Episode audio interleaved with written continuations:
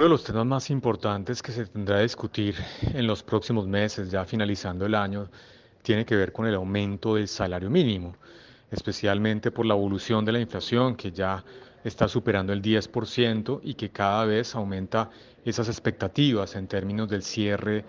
para la inflación en diciembre de este año. Hay dos elementos que se deben tener en cuenta para esta discusión. Justamente primero, la evolución de la inflación, la pérdida del poder adquisitivo de los hogares producto de ese aumento en el, el nivel general de precios de bienes y servicios, por un lado, y por otro lado, el aumento de la productividad laboral, que es la forma en la que los trabajadores contribuyen al aumento de la producción en el país. Esas dos cifras se conocerán a finales del mes de noviembre, se anunciarán por parte del DANI y con base en eso se abre una discusión.